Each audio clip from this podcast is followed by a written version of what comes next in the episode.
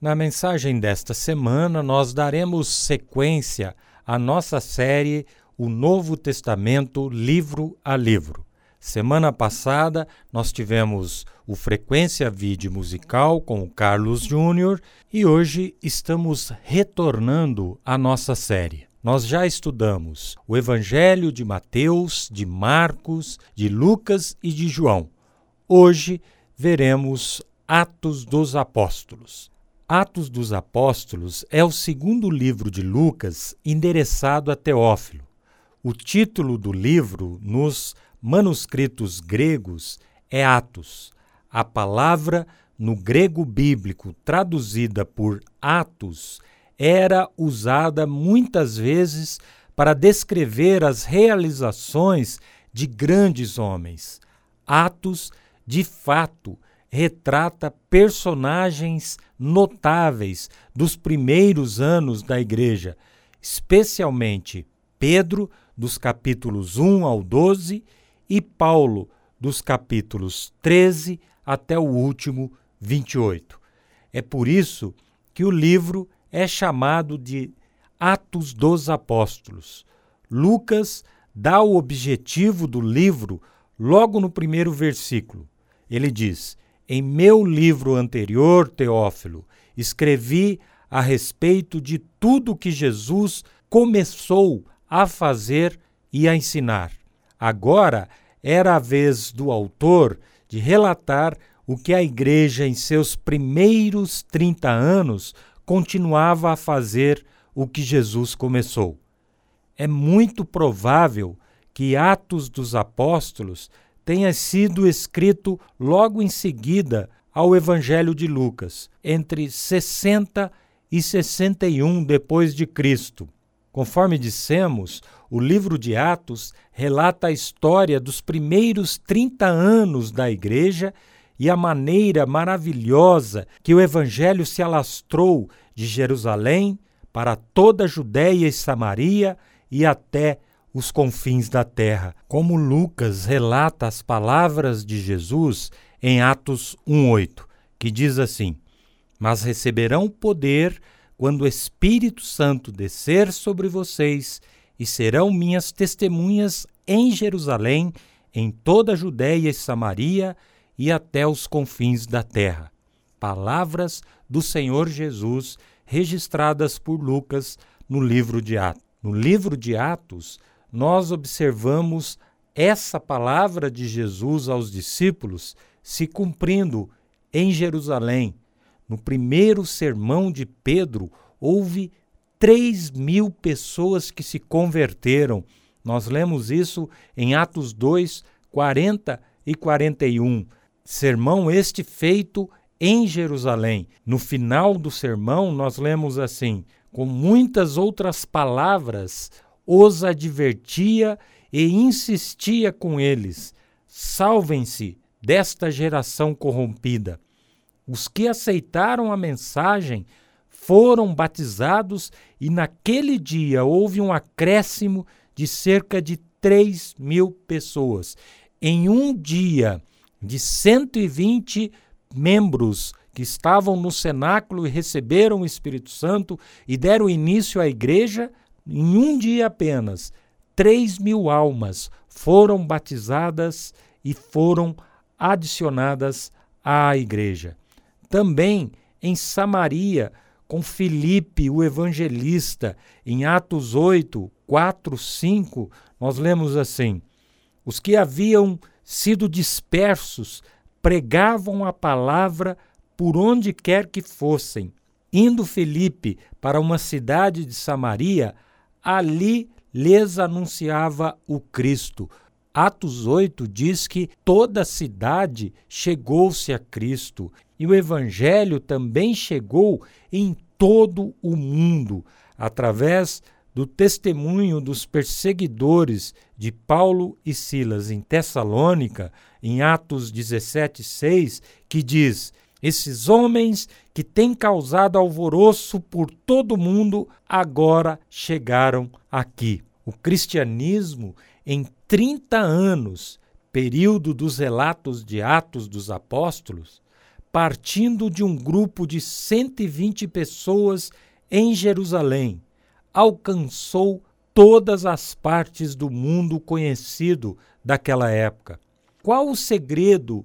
Qual o segredo de uma fé e de uma igreja perseguida por um império poderoso como era o Império Romano, pelos religiosos da época, tanto judeus quanto pagãos, uma igreja pobre, com poucas pessoas influentes e poucas pessoas cultas, como era o apóstolo Paulo, ser tão poderosa na propagação do evangelho ao ponto de, em apenas três séculos, se tornar a principal fé do mundo, algo que acontece até os dias de hoje. O cristianismo é a fé de maior influência e de maior número de adeptos no mundo todo.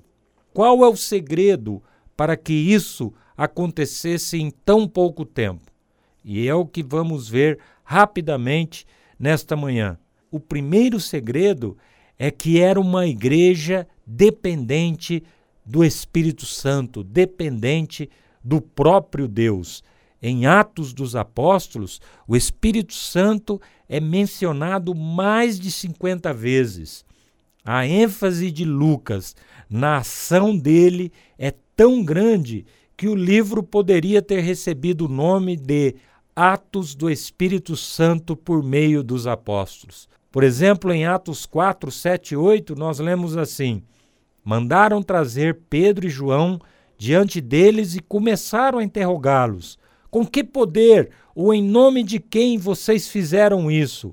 Então Pedro, cheio do Espírito Santo, disse-lhes: autoridades e líderes do povo, e daí por diante começou a falar com que poder eles haviam curado um paralítico. A igreja começou cheia do Espírito Santo e continuamente buscava ser cheia dele ser cheio do Espírito Santo não é uma experiência estática ou mística. Ser cheio do Espírito Santo é buscar a presença de Deus continuamente. Uma pessoa cheia do Espírito Santo é santa em seu caráter, é humilde, se parece com Cristo, é fervorosa em sua fé e é dedicada na proclamação do Evangelho, no evangelismo. Você que está me ouvindo precisa buscar continuamente o enchimento de Deus na sua vida, ser cheio do Espírito Santo de Deus. O segundo segredo é que era uma igreja que orava muito. Em Atos 4, 24, nós lemos assim: Ouvindo isso, levantaram juntos a voz a Deus, dizendo: Ó soberano, tu fizeste o céu, a terra, o mar e tudo que neles há. Se continuarmos vendo o relato de Lucas nesse texto, nesse episódio, depois que eles terminaram a oração, tremeu o lugar em que eles estavam. Tamanho era o poder que gerava através da oração que esse povo fervorosamente fazia a Deus. Precisamos orar por nossas próprias vidas, pelos nossos familiares, por aqueles que amamos, mas que ainda não são salvos, que ainda não conhecem Jesus Cristo, e também para que o Evangelho de Jesus Cristo seja proclamado em todos os cantos desta cidade, dessa região, desse estado, desse país e do mundo todo. O terceiro segredo é que a igreja era um modelo para toda a sociedade. Observem como era a igreja primitiva. Em Atos 2, de 42 a 47, nós lemos assim: Eles se dedicavam ao ensino dos apóstolos e à comunhão, ao partir do pão e às orações. Todos estavam cheios de temor e muitas maravilhas e sinais eram feitas pelos apóstolos. Todos os que criam mantinham-se unidos e tinham tudo em comum. Vendendo suas propriedades e bens, distribuíam a cada um conforme a sua necessidade. Todos os dias continuavam a reunir-se no pátio do templo, partiam o pão em suas casas e juntos partilhavam das refeições com alegria sinceridade de coração, louvando a Deus e tendo a simpatia de todo o povo. E o Senhor lhes acrescentava todos os dias o que iam sendo salvos. Esse texto demonstra como era a igreja primitiva e o modelo que ela passa para nós nos dias de hoje. A igreja tinha doutrina, como em Atos 2:42, perseveravam na doutrina dos apóstolos. A igreja era cheia de temor. Deus agia com o seu poder e com seus milagres. A igreja era unida, a igreja era generosa e atenciosa aos necessitados, aos pobres.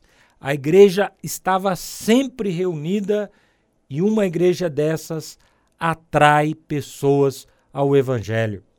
Eu quero dizer, para concluir nesta manhã, se você teve uma decepção com a igreja, com pessoas cristãs, com líderes religiosos, lembre-se, o Senhor Jesus, que é o autor da igreja. Procure uma igreja que tenha doutrina da palavra de Deus, uma igreja que tenha temor a Ele, respeito por tudo aquilo que é sagrado, uma igreja que vê o agir de Deus no meio dela, uma igreja que é unida, uma igreja generosa e atenciosa aos necessitados, uma igreja que sempre se reúne para celebrar o nosso Senhor Jesus Cristo com alegria e louvores.